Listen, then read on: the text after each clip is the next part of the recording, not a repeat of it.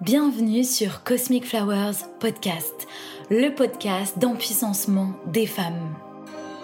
Je suis Hélène, fée des temps modernes, âme guérisseuse, coach et thérapeute énergéticienne spécialisée en libération émotionnelle.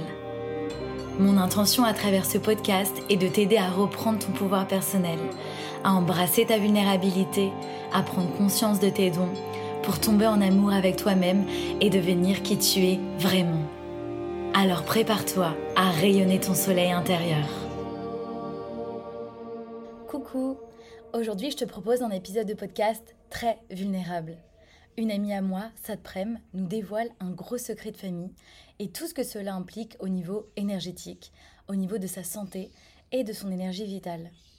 Je l'ai retrouvée par hasard à Ubud alors que ça faisait trois ans que je ne l'avais pas vue. Cet épisode est pour toi si tu ressens que tu portes le poids d'un secret de famille, par exemple que tu as peu d'énergie vitale, que tu es souvent fatigué, tu ne te sens pas 100% aligné avec qui tu es vraiment. Si toi aussi, petite fille, tu as dû porter un secret pour couvrir un de tes parents. Si tu as des difficultés dans les relations amoureuses, si tu as un lien particulier avec ton papa, si tu aimerais prendre une décision courageuse, mais que cela implique la vie de quelqu'un. Écoute bien jusqu'à la fin, cet épisode donne des frissons tellement il est beau, poignant, puissant.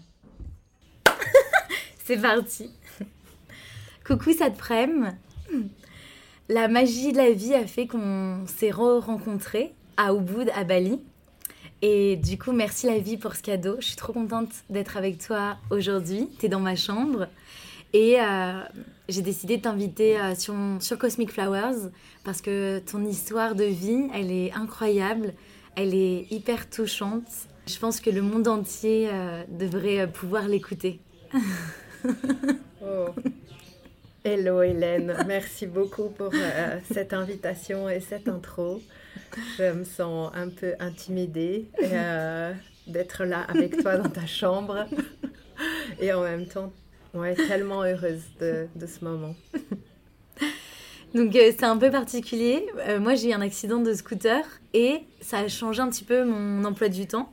Ce qui fait que je t'ai retrouvée dans un café à Ubud. Mais on s'était déjà rencontrés en 2020. Donc moi je traversais une période difficile. J'étais euh, dans la fin d'une relation amoureuse. Une relation amoureuse vraiment toxique. Et on a une amie en commun, Rachel, que j'ai rencontrée en Inde Coucou Rachel. Coucou Rachel. si tu passes par là. Et elle m'a dit, j'ai une super amie qui organise euh, une petite retraite, enfin un petit workshop, un atelier, qui s'appelle Relations authentiques. Est-ce que ça te dit? Et c'est sur la communication, les émotions, ce qu'on ressent. Et moi, tout de suite, j'ai sauté et j'ai dit, euh, ah ouais, euh, enfin ça m'appelle et que ce soit Rachel qui m'a proposé, je me sentais safe, je me sentais en confiance.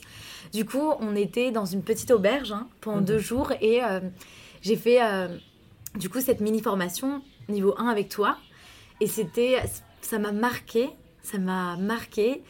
Et j'ai conservé tous ces enseignements, tous ces outils que tu partages et je m'en sers au quotidien. Et parfois même, je transmets euh, des, petits, des petits morceaux à des, femmes que j'accompagne. Ça continue de faire son chemin. Donc je suis hyper reconnaissante pour ça. C'est, euh, tu m'as partagé un petit bout de ton cœur et c'est resté dans le mien et ça s'est diffusé. ça n'a pas sauvé la relation parce que c'était pas ça le cœur du problème. D'ailleurs, j'en parle dans l'épisode 1 du podcast euh, Cosmic Flowers, euh, l'année la plus difficile de ma vie, mais il y a eu beaucoup de précieux enseignements. Donc déjà, j'ai une première question pour toi. Je voudrais savoir comment, comment tu, peux te présenter avec les mots que tu souhaites. Hmm. Merci pour cette euh, introduction, Hélène. Euh, alors, me présenter. Donc, euh, la, plupart des gens m'appellent Satprem. Mon nom civil, c'est Stéphanie Bardin. Qu'est-ce que je pourrais dire Que je suis une multipassionnée qui explore la toile du vivant et de, et de notre humanité et qui, à chaque fois qu'elle apprend quelque chose, a envie de le transmettre. Mm. Euh, voilà. Mm. Ok, merci. Dernièrement, je te demandais euh, justement d'où ça venait, cette prème. Mm-hmm. Et de là, tu as commencé à me raconter ton histoire familiale. Mm-hmm. donc vraiment, comme tu l'as dit juste avant l'enregistrement, la raison de ton incarnation ici, ton histoire d'incarnation, t'as dit, ça m'a donné des frissons. Et, euh, et je t'ai invité au micro aujourd'hui. On a plein de choses en vrai à partager. Enfin, ça frame, euh, ouh, vraiment euh, multipotentialité. Donc euh, je pense que je, la- je te réinviterai sur le podcast. Mais aujourd'hui, en tout cas, le focus, c'est vraiment euh, sur ton histoire familiale. Euh, je t'ai invité pour que tu partages ben, ton histoire. Et moi, ça m'a énormément touchée quand tu me l'as raconté. Oh là là. Et, et du coup, euh, spontanément, j'ai eu envie euh, de t'inviter et tu as tout de suite euh, accepté. Voilà, est-ce que tu es d'accord de nous raconter ton histoire de vie? Et oui, avec joie. Euh, et aussi, je suis un petit peu intimidée de faire ça, parce que c'est la première fois que, voilà, on m'offre l'opportunité de partager ça d'une façon publique. Donc, euh, je me sens aussi un, un peu vulnérable autour de ça, mais je le reçois comme un, comme un cadeau, vraiment, ouais. Je pense que ça tombera dans l'oreille des bonnes personnes. Les personnes qui écouteront, elles seront touchées en fait par ton histoire. C'est pas par hasard qu'elles cliqueront euh, sur cet épisode. Et euh, je pense que, que c'est bénéfique pour toi et pour le monde entier. Moi, ça m'a remué. Ça m'a montré plein de choses aussi euh, du lien que je pouvais avoir avec mon papa. Et d'ailleurs, on, on faisait aussi un atelier. euh, euh, C'était la- lors de la pause déjeuner que tu m'as partagé tout ça. Et, euh, et après, j'étais remuée, mais dans le bon sens. hein, mais... Et du coup, j'ai pas pu euh, continuer directement l'atelier et j'ai dû faire une pause. Voilà, je pense que ça vient toucher au plus profond euh, du cœur, ce que tu as à nous partager. Mm. ouais, j'ai vu, vu, vu ton émotion et, euh, j'ai mesuré l'impact que ça pouvait avoir de témoigner de Mm.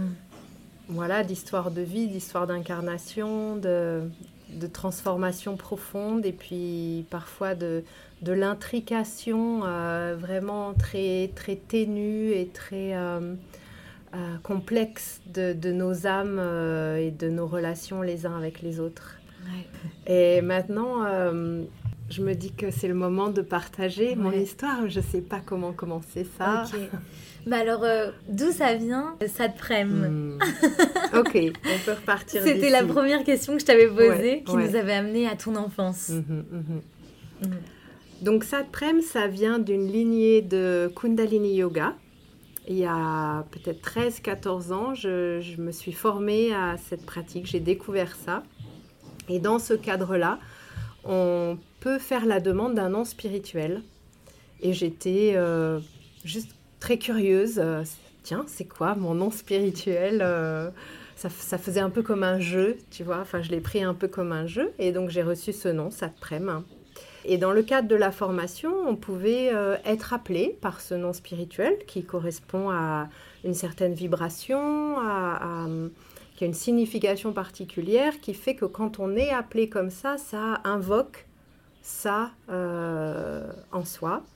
Donc j'ai dit ah bah tiens je vais faire l'expérience puis j'ai été voilà appelée comme ça et j'ai trouvé vraiment super le fait de d'être appelée par un nom nouveau.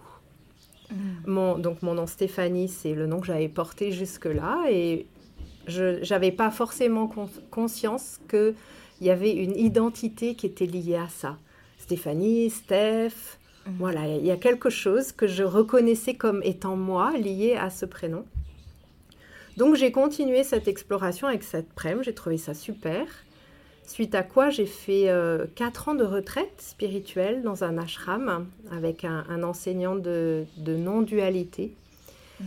et dans lequel beaucoup de personnes avaient aussi un nom spirituel. Donc j'ai continué à me faire appeler euh, Satprem et puis c'est devenu une nouvelle euh, part de mon identité. Et il y a quelque temps, donc ça c'est, oui ça fait maintenant plus de 10 ans, et il y a quelque temps, je me suis dit, donc je, je pratique très peu le Kundalini Yoga maintenant, euh, puisque justement je, je propose ces pratiques euh, d'authenticité relationnelle dans le cadre duquel on s'est rencontrés. Et je me suis dit, ben, peut-être euh, c'est un, un temps pour moi pour reprendre mon, mon prénom Stéphanie. Mhm. Donc j'ai exploré ça un peu, et puis je me suis rendu compte que c'était pas tout à fait ajusté, aligné avec qui j'étais. Donc j'ai repris ça de prème, Et puis, j'ai observé cette danse entre les deux, en fait. Et là, il y a quelque chose d'autre qui a émergé plus profond pour moi, c'est mon histoire familiale, avec, euh, on pourrait dire, deux lignées, deux, deux identités auxquelles j'appartiens, qui n'est pas, là je parle pas d'une lignée d'une maman et d'un papa, mm. mais je parle de... Donc il y a, y a, une maman, hein, il y a une lignée de maman, y a mais il y, y, a bien une maman. mais il y a aussi... Euh, deux papas. Deux papas. Voilà. Et cette, euh, ce mouvement d'aller-retour entre Satprem et Stéphanie correspond à euh, l'essence de, de, mon histoire et de mon incarnation, comme je disais tout à l'heure, qui est le fait d'avoir deux papas mmh. et de ne pas, puisque j'ai essayé de faire ça pendant un certain temps, choisir entre l'un et l'autre et en fait, non, c'est pas, pas possible. C'est donc Saprem et Stéphanie. Oui, c'est ça. Deux papas, deux énergies différentes, deux univers complètement différents. Et aussi, bah, deux prénoms avec une vibration différente. Stéphanie et Saprem. Tout à fait. Mm. Oui, oui, c'est ça. Qui ne sont pas, euh, Sadprem et Stéphanie, liés à ces deux papas, mm. mais en tout cas, c'est juste la, métaphore de euh, voilà cette, euh, cette, cette, polarité, on va dire, ou cette dualité que j'expérimentais avec les prénoms qui, en fait, euh, probablement, enfin, en tout cas, est en, en, résonance comme un hologramme, comme une fractale de quelque chose de plus profond encore sur mon identité. Ouais, c'est ça. Toi, tu te questionnais sur tes prénoms. Est-ce que je reprends le prénom Stéphanie ou est-ce que je continue Sadprem et en fait, au fond, fond, fond, ça venait euh, refléter sur le fait que tu avais eu deux papas et, euh, entre guillemets, quel était ton papa? Exactement. Mmh. Même si les prénoms euh, sont pas liés au papa, mais ça venait faire comme un peu un effet miroir. Tout à fait. Du coup, est-ce que tu peux nous en dire plus ben, sur bah, ta naissance, ton enfance Comment ça, deux papas Oui. Alors, donc, je, suis née euh, dans, euh, d'un papa et d'une maman, on va dire, euh, dans une famille. Et puis, donc, mon papa, dans la famille dans laquelle je suis née, s'appelait, puisqu'il est décédé, Gilles. Et donc, j'ai grandi avec Monique, qui est le prénom de, ma mère, et Gilles. Et puis, à vers 3-4 ans, les premiers souvenirs en tout cas que j'ai, ma mère m'emmenait en cachette chez son amant, Paul. Et euh, le fameux Paul, à un moment donné, est devenu mon beau-père, puisque mes parents ont divorcé quelques années après. Et Paul est, resté, euh, il est passé de amant à compagnon officiel, on va dire, euh, et puis mari par la suite. Et donc j'ai grandi à partir de, ben, alors en cachette à partir de 3-4 ans, en tout cas dans mon souvenir et dans ma mémoire, avec Paul. Et puis après, officiellement, à, partir de 6-7 ans à peu près. Je fais une petite pause, je reprends mon souffle. donc du coup, il y a donc, les personnages, il y a Paul, l'amant de ta maman qui est devenu le beau-père. Il y a Gilles, ton papa, et ta maman, Monique. Et Stéphanie à ce moment-là. Exactement. Euh, la petite fille. Exactement. et puis la petite fille est devenue euh, une adolescente et puis une adulte euh, qui a commencé à explorer le monde. Et quand j'avais 30 ans, 31 ans, je ne sais plus exactement, étudié à New York l'analyse du mouvement. Et, donc Paul, euh, mon beau-père, que j'aimais vraiment énormément. J'avais vraiment une connexion et un amour très très profond pour lui, sans, sans vraiment comprendre ni sans vraiment me poser de questions autour de ça, parce que bon, quand on a un beau un beau-père qui est adorable et qui est gentil et qui voilà qui est aimant et qu'on est une enfant, ben, naturellement les enfants ils aiment les gens qui nous aiment. Mais peu importe euh, le contexte familial, même si euh, bah, t'aimais toujours ton papa, euh, Gilles, ben, t'as quand même développé beaucoup d'amour pour euh, ton beau-père, Paul, parce que ta maman avait quitté ton papa. Finalement, toi, tu, voyais, tu ressentais l'amour et tu vibrais l'amour et c'était OK pour toi. Exactement. Bien que ce beau-père que j'aimais était néanmoins l'ennemi de mon papa. Ouais.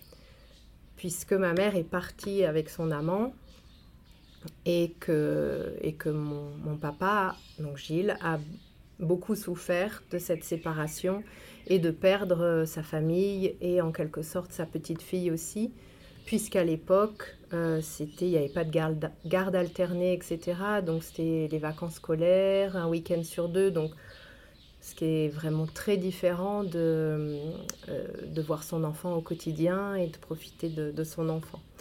Mais malgré euh, le fait que Paul était l'ennemi de Gilles, ben, j'avais cet amour pour lui.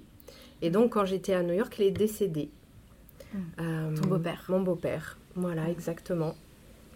Et c'était vraiment une figure euh, importante dans ma vie. C'était un, un, repère, si je peux euh, euh, utiliser ce jeu de mots presque en quelque sorte. Il avait vraiment ouais, une fonction de, référent.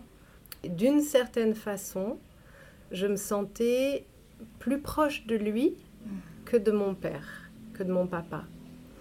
Euh, et ça, je, l'identifie beaucoup autour de, comment dire ça, du monde euh, euh socio-culturel mmh.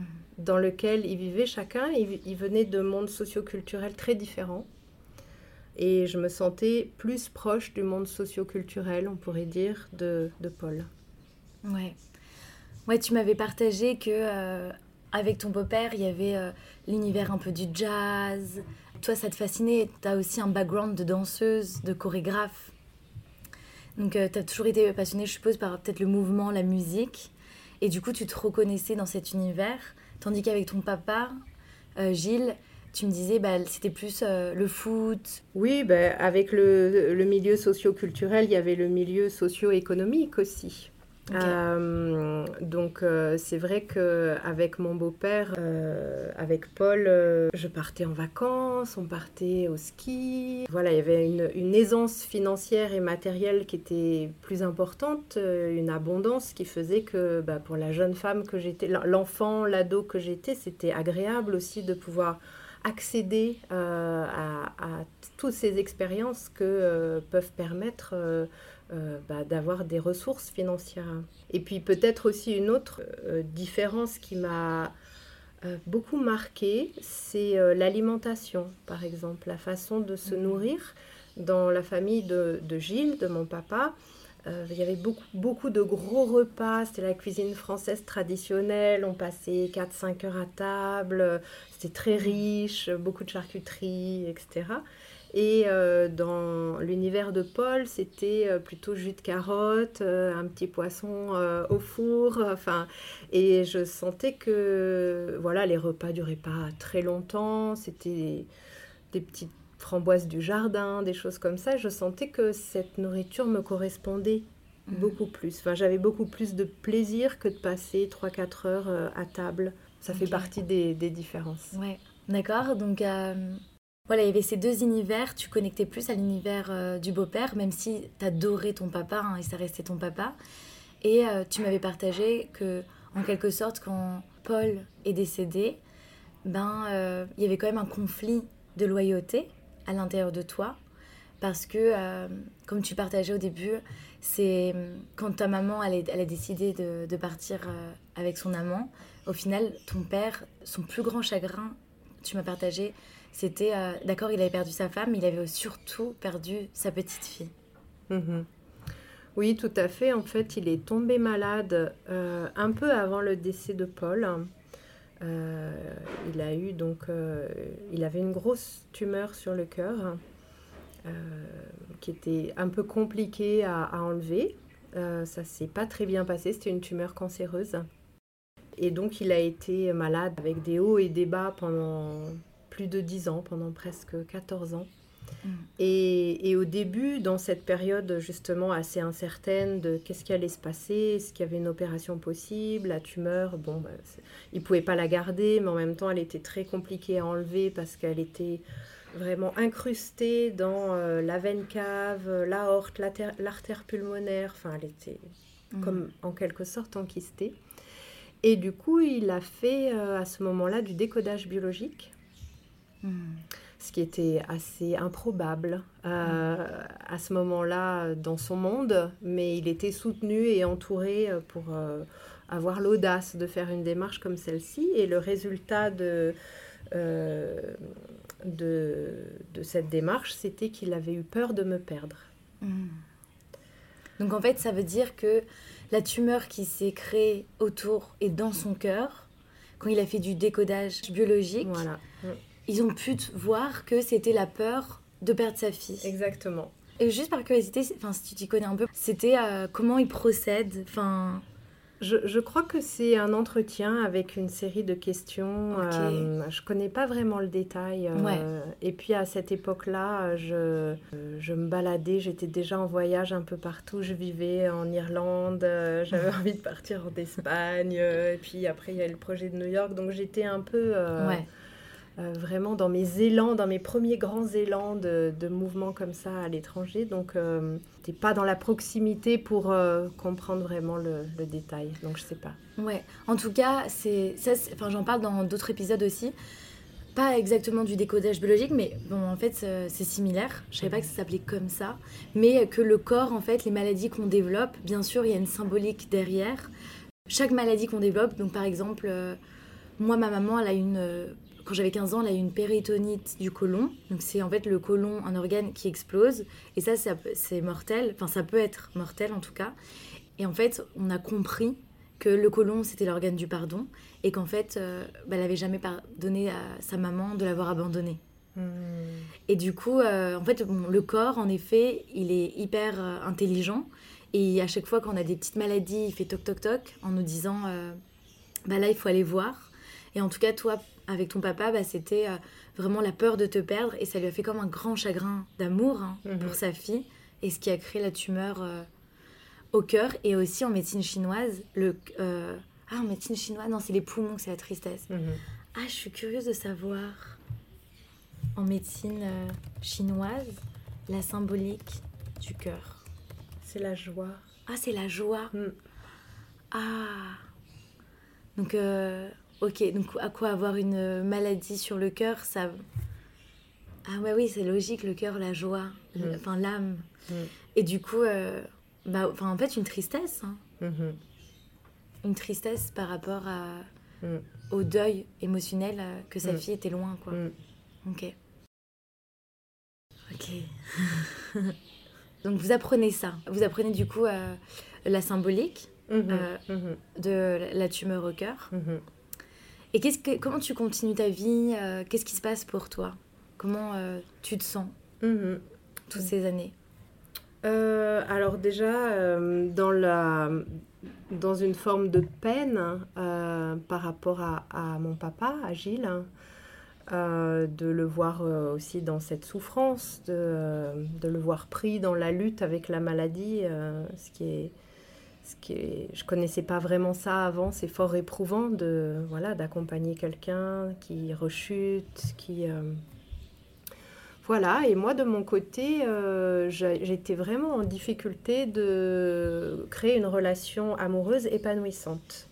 Donc là, c'était le début de ma trentaine, on va dire, et j'ai commencé le travail thérapeutique. J'avais 17 ans. Mmh. Donc j'avais déjà fait un bon bout de route. J'avais fait 11 ans entre psychanalyse et psychothérapie. Et puis après, je me suis mis à étudier euh, la psychologie à l'université, à faire une formation de danse thérapeute. Enfin, je baignais tout le temps là-dedans et je continuais le travail sur moi. Et je voyais qu'il n'y avait pas d'amélioration. Enfin, il y avait quelque chose, en tout cas, il y avait une certaine évolution parce qu'avec le temps, avec l'âge, avec la vie, euh, tout, tout, tout, se transforme malgré tout. Mais je sentais qu'il y avait quelque chose qui était vraiment bloqué je comprenais pas d'où ça venait. Et en explorant un petit peu, euh, je me suis dit qu'il serait peut-être temps de poser des questions à ma mère sur l'origine de sa relation avec Paul. Parce que mmh. j'avais ces souvenirs qu'elle m'emmenait en cachette quand j'étais petite fille. Donc ça, évidemment, pour un enfant, c'est euh, une très lourde responsabilité et possiblement l'origine de, beaucoup de, de, difficultés, de challenges, de conflits, de loyauté, comme tu l'évoquais tout à l'heure, hein, entre papa, maman. Euh, voilà, je, suis solidaire de maman, mais je dis rien à papa. Mais bah oui, toi, tu l'aimais ton papa, et pour autant, bah, t'étais inclus dans ce mensonge, t'étais au courant? Enfin, dans ce non-dit, en tout cas, dans ce mhm. non-dit. Alors que euh, bah, une petite fille, euh, elle n'a pas apporté la responsabilité de ça à cet âge. Tout à fait. Mm.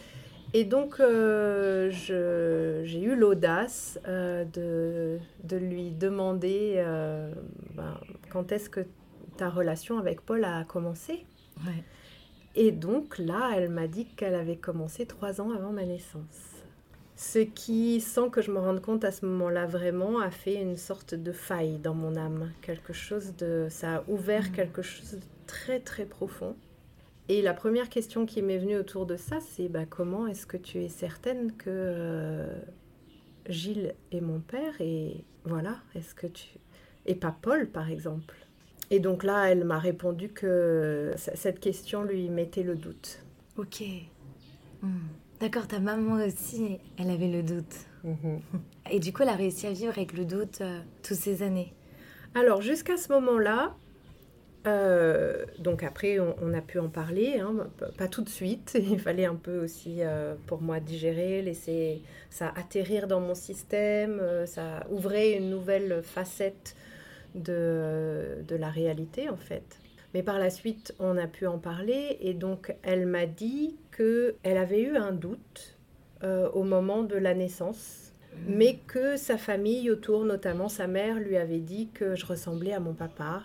Et du coup, elle avait euh, mis le couvercle en quelque sorte sur ce doute-là. Donc moi, le temps de, digérer un peu cette nouvelle hein, et de comprendre euh, l'impact que ça pouvait avoir dans ma vie d'être née d'un papa, mais d'avoir eu aussi l'énergie d'un autre homme euh, dans ma vie, même avant ma naissance. C'était déjà vraiment très fort pour moi. Et puis, bon, j'avais quand même pas vraiment de doute que Gilles soit mon papa, mais vu que ma mère euh, n'était pas sûre, je, je, me suis quand même renseignée de savoir ben, c'est quoi les possibilités. Donc, Paul à ce moment-là était décédé. Donc la seule possibilité, c'était de faire un test ADN avec Gilles. Et comme Gilles, il était malade, très malade, que c'était difficile et que le décodage biologique a révélé qu'il avait peur de perdre sa fille, qu'il avait eu peur de perdre, euh, moi je me suis sentie incapable de lui demander un test ADN en fait parce que, euh, parce que je me suis dit, bah, ça va le rendre encore plus malade, voire euh, le tuer, quoi. Ouais, ça demande beaucoup de responsabilité et de courage de demander, parce que tu sais ce que ça peut impliquer derrière. Souvent, quand on tombe malade, en fait, la racine, c'est des causes émotionnelles. Mmh, tout à fait. Et du coup, je suis restée comme ça pendant sept ans, avec le doute, à, à chercher les voies de pacification en moi. Euh, de toute façon, Paul était décédé, donc euh, voilà, il restait mon papa et c'était mon papa et, et voilà. Et euh, bon, j'ai un peu consulté à droite à gauche des clairvoyants pour essayer un peu d'avoir des réponses. Et on va dire que 98% des, des, retours que j'ai eus, c'est euh, bah, Gilles, c'est ton papa, euh, tu as eu deux papas, c'est une chance, ils t'ont aimé tous les deux, euh, tu as reçu énormément d'amour, ce qui était très clair pour moi. et, et voilà, vis ta vie en gros, fais, fais la paix avec ton histoire et vis ta vie. Sauf. Sauf que. tu m'as partagé, ton, tu sentais ton énergie vitale elle baissait, baissait. Exactement. Et tu sentais que quelque chose comme ça euh, pouvait arriver, peut-être un accident. Enfin, tu sentais que ton énergie vitale, elle baissait, que tu n'étais pas loin de la mort. Hein. Tout à fait. Mm. Ouais, ouais, j'ai vraiment à un moment donné contacté ça euh, très très fort. Alors après, on pourrait partir aussi sur euh, le concret scientifique de qu'est-ce qui s'est passé dans mon corps. Ça pourrait être une autre conversation parce qu'il y avait aussi des raisons très concrètes. Euh, mais sur le plan, j'ai envie d'en rester sur le plan de l'âme et relationnel hein, pour, euh, pour notre conversation d'aujourd'hui. Hein. Effectivement, euh, je suis arrivée à un moment donné où j'avais très très peu d'énergie vitale. Donc dans ces cas-là, le risque, c'est la grave maladie, le décès, l'accident, etc. Et il y avait quelque chose en moi qui avait vraiment peur de ça et qui n'avait pas envie. Il y avait vraiment une force de vie, quelque chose de très profond. Mm. Donc j'ai continué mes explorations parce que pendant ces sept années, j'ai exploré plein de choses. Et du coup, je suis partie faire euh, des plantes médecine au Pérou. Ce voyage chamanique qui m'a ramené dans mes souvenirs à la petite fille qui avait trois ans, qui allait en cachette chez Paul. Et je me suis dit, bon, là, il y a quelque chose. Mhm. Quand je suis revenue en France, j'ai commencé une phase de méditation de à peu près trois heures par jour. Je méditais avec vraiment une demande très claire de je veux savoir ce qui est juste de faire. Et à l'issue de, ces, de cette période de méditation, j'ai reçu le message que je devais demander un test ADN à mon père. Mm. Et que si toutefois lui le vivait très mal, que ça le faisait rechuter ou même qu'il décédait, que ça serait pas ma responsabilité. Mm. Et donc j'ai fait ça, T'as demandé euh, un test ADN euh, à ton papa. agile. Mm. Mm, mm. Donc ça a impliqué que je lui révèle que sa femme le trompait trois ans avant ma naissance, ce qui était aussi difficile en termes de, de responsabilité, d'être celle qui lui annonce ça, Mm. et puis de lui dire que peut-être j'étais pas aussi euh, sa fille. Euh, C'était un moment très très fort entre nous. Euh, J'étais tout à fait prête et ok avec le fait qu'il puisse me dire non à ça. Il était tout de suite partant. Et lui m'a dit qu'il n'en avait pas besoin, mais que si je le souhaitais, il était ok pour ça. Et donc on a fait un test ADN. Et euh, il s'est avéré que euh, j'avais 0% de gènes en commun avec lui. Donc que mon père, c'était Paul. Ouais. Mm. Ouais, du coup, tu as le courage en fait de, fa- de demander qu'il fasse un test.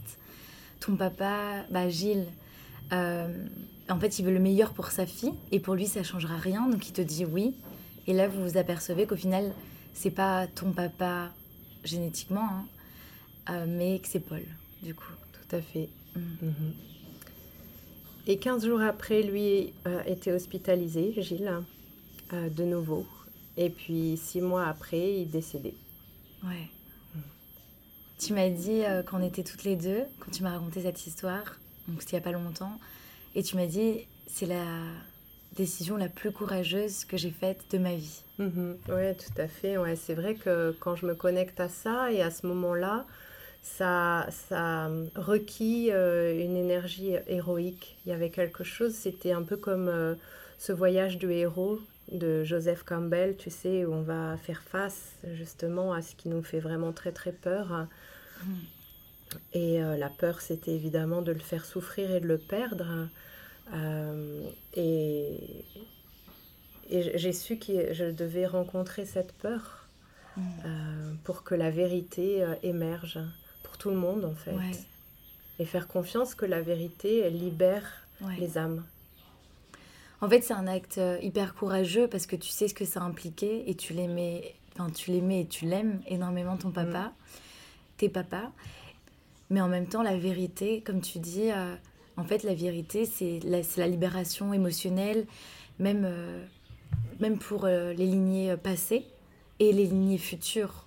Donc en fait, toi, ton incarnation, ta mission d'âme ici, une de tes missions d'âme en tout cas, puisque tu en as plein, je pense c'est riche dans le monde de cette prem, c'est, euh, c'était aussi bah, de révéler la vérité. Et voilà, c'est le pouvoir de la vérité, c'est la guérison aussi. Et, euh, et même toi, tu pouvais pas continuer de vivre en fait sans avoir la vérité. C'est triste et c'est beau en même temps. Mhm. C'est, en fait, j'ai vraiment compris qu'on peut, re- on peut tout ressentir en même temps. Moi, je, quand tu m'as raconté ça, je, bah, je, je m'étais effondrée.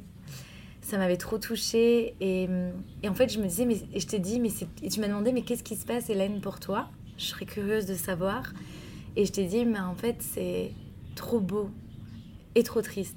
Je suis hyper touchée de cette histoire parce que elle est tellement profonde et elle est tellement belle aussi parce que bah, au final, tu as eu deux papas, tu as eu deux hommes qui t'aimaient énormément. Tous les deux, ils t'ont considéré comme leur fille. Et je trouve ça trop beau. Je trouve ça Mhm. trop beau. euh, Ouais. Et au final, euh, ben, enfin, ce qui, je trouve que le plus précieux, bah, c'est ces moments de partage, cette complicité avec ces deux papas. Mhm. Et euh, bien sûr, après, euh, bah, j'entends que c'est un choc parce que, mine de rien, on se construit avec une identité, on croit toute notre vie que c'est un membre de notre famille, qu'on a le même sang, par exemple, même si c'est inconscient, parce qu'on ne se le dit pas forcément, on a le même sang, on a les mêmes gènes, mais quand on apprend que c'est pas le cas, ben en fait c'est un choc euh, sur toute notre vie, en fait sur euh, ce qu'on a construit, et, et c'est pas du tout anodin, parce que je pense qu'il y en a, ils pourraient se dire, euh, bah au final elle a eu deux papas, et au final c'est pas grave, son, ça reste son papa, et en effet, mais il y a tout un monde aussi bah, c'est aussi euh, l'ego. Hein. On, a besoin de l'ego et ça nous rassure, ça nous sécurise. Et quand il y a tout ça qui s'effondre, c'est vrai que c'est un, un, grand euh, morceau à, digérer. Hmm. Quelle histoire de vie, hein, n'empêche. c'est vrai. C'est vrai mm. que quand j'ai découvert ça, j'avais l'impression d'être dans, un, dans la caméra cachée d'Hollywood. Euh, tu sais, c'est un film. C'est pas. J'avais 40 ans, donc euh, ça faisait un petit bout de route déjà que je, je cheminais avec euh, un monde, un univers, des croyances, une identité. Et, et ça, ça a complètement, en effet, effondré tout ça. Et dernière petite question en une minute. Ouais. C'est Qu'est-ce que ça a changé à l'intérieur de toi d'avoir euh, la vérité? Est-ce que ça a changé le lien avec euh, les hommes? Est-ce que euh, toi, dans ta posture, ça a changé quelque chose? Est-ce que ton énergie vitale est revenue? Enfin, qu'est-ce qui s'est passé à l'intérieur de toi? Mhm. Ça a hum, changé énormément de choses. Je ne vais pas dire tout parce que ça serait peut-être un petit peu exagéré, mais ça a changé énormément de choses tout ce que tu as cité, mon énergie vitale, ma relation aux hommes, euh, euh, mon identité. Euh, ouais, ça, ce que ça a permis le plus, il me semble, si je peux résumer, c'est une forme de réalignement avec, avec une identité véritable Mm. Et, euh, ou alors plutôt, c'est oui, voilà, c'est ça. C'est euh, bien plus jeune, j'avais contacté mon identité véritable, c'est-à-dire euh, mon essence spirituelle, ma véritable nature. Et c'est comme si ce mensonge ne me permettait pas de canaliser qui tu es vraiment. Exactement. Il y avait toujours ça qui était justement le fameux ego, comme tu l'as nommé, qui était là. Euh, et là, c'est comme si ça avait réaligné la chose pour que je devienne un canal de ce que tu nommais, de, euh, d'être au service en tout cas de la révélation de la vérité. Hein. Euh, hmm. Parfois, la vérité, elle fait mal parce qu'on s'est construit d'une certaine façon. Mais en fait, au fond, la vérité, elle est guérison. La vérité, c'est Enfin, il y a même pas de, j'ai même pas de mots, mhm. mais euh, elle est vraiment nécessaire. Mhm. C'est comme, euh, j'avais fait un épisode sur les avortements, mhm. et en fait, pour moi, c'est un sujet, euh, enfin, qui devrait pas du tout être tabou. Et chaque femme, genre, en tout cas, j'encourage chaque femme, si elle a subi, par exemple, un avortement, de partager à ses futurs enfants qu'il y a déjà eu des enfants avant dans l'utérus. Et ça, c'est juste la vérité. Et je pense que tout enfant a le droit à la vérité même si bien sûr ça fait mal et que ça demande beaucoup de travail après de, de, construction peut-être. Mhm. Mais euh, bah, y a les, cadeaux, enfin, les cadeaux, ils sont aussi là en fait. Mhm. Et là, c'est trop beau. C'est un, un tu as, retrouvé ton alignement. Mhm. Tout à fait. Tu as retrouvé ta vibration qui tu es. Exactement. Et avec ça, la puissance de mon être. C'est comme si la puissance, elle était toujours freinée. Oui, un peu étouffée. Voilà, exactement. Et là, ça a vraiment... Euh, réouvert le canal pour laisser cette puissance euh, s'exprimer. Magnifique. Franchement, je suis trop, donc je suis trop reconnaissante que tu sois mm. avec moi. Euh, je suis trop reconnaissante euh, de ce partage. Et en plus, moi, quand je t'ai posé la question, ça vient d'où ça te prème Je ne savais pas qu'on allait aller dans cet univers. Et j'ai été touchée que tu me confies un, un, bout comme ça énorme de ton histoire. Mm-hmm. Et, et, vraiment, merci d'avoir accepté de, de, partager au micro. Je pense que euh, n'hésitez pas à écrire à cette prime, je mettrai euh, son Insta euh, dans la description. Et voilà, si vous avez été touché, que vous avez envie, envie de lui envoyer un petit message d'amour, allez-y. Et je sais que tu as un cours de yoga, donc je vais te laisser y aller et je t'embrasse très très très fort. Merci beaucoup beaucoup Hélène. Je suis très touchée et très honorée de cette invitation. Merci.